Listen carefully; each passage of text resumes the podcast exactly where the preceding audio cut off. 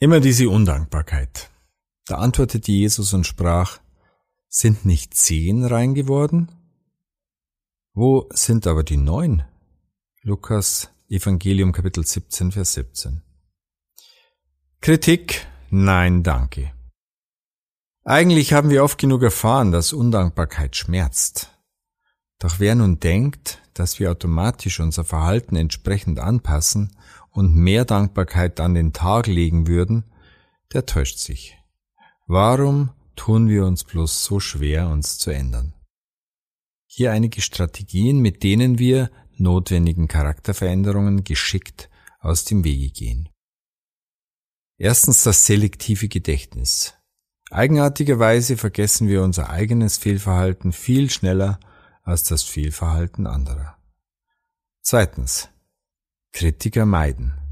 Wenn ich solchen, die Kritik an mir üben könnten, aus dem Wege gehe, entkomme ich unangenehmen Diskussionen und kann alles beim Alten belassen.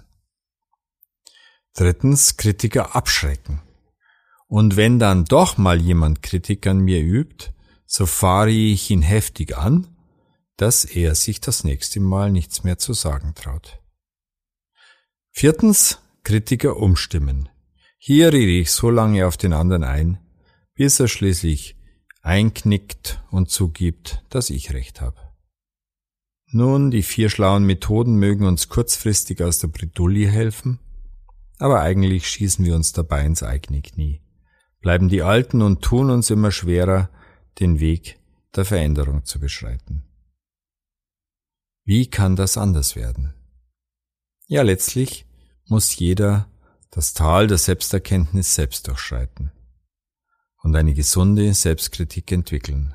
Dann werden wir von Herzen dankbar sein für Menschen, die uns aufrichtig ihre Meinung sagen und solche als echte Freunde erkennen und schätzen. Zum Nachdenken. Sich richtig wahrnehmen kann nur, wer die Wahrheit annehmen will und sich von ihr in Besitz nehmen lässt. Aufgabe. Notiere dir, in welchen Situationen du dankbar für Kritik warst.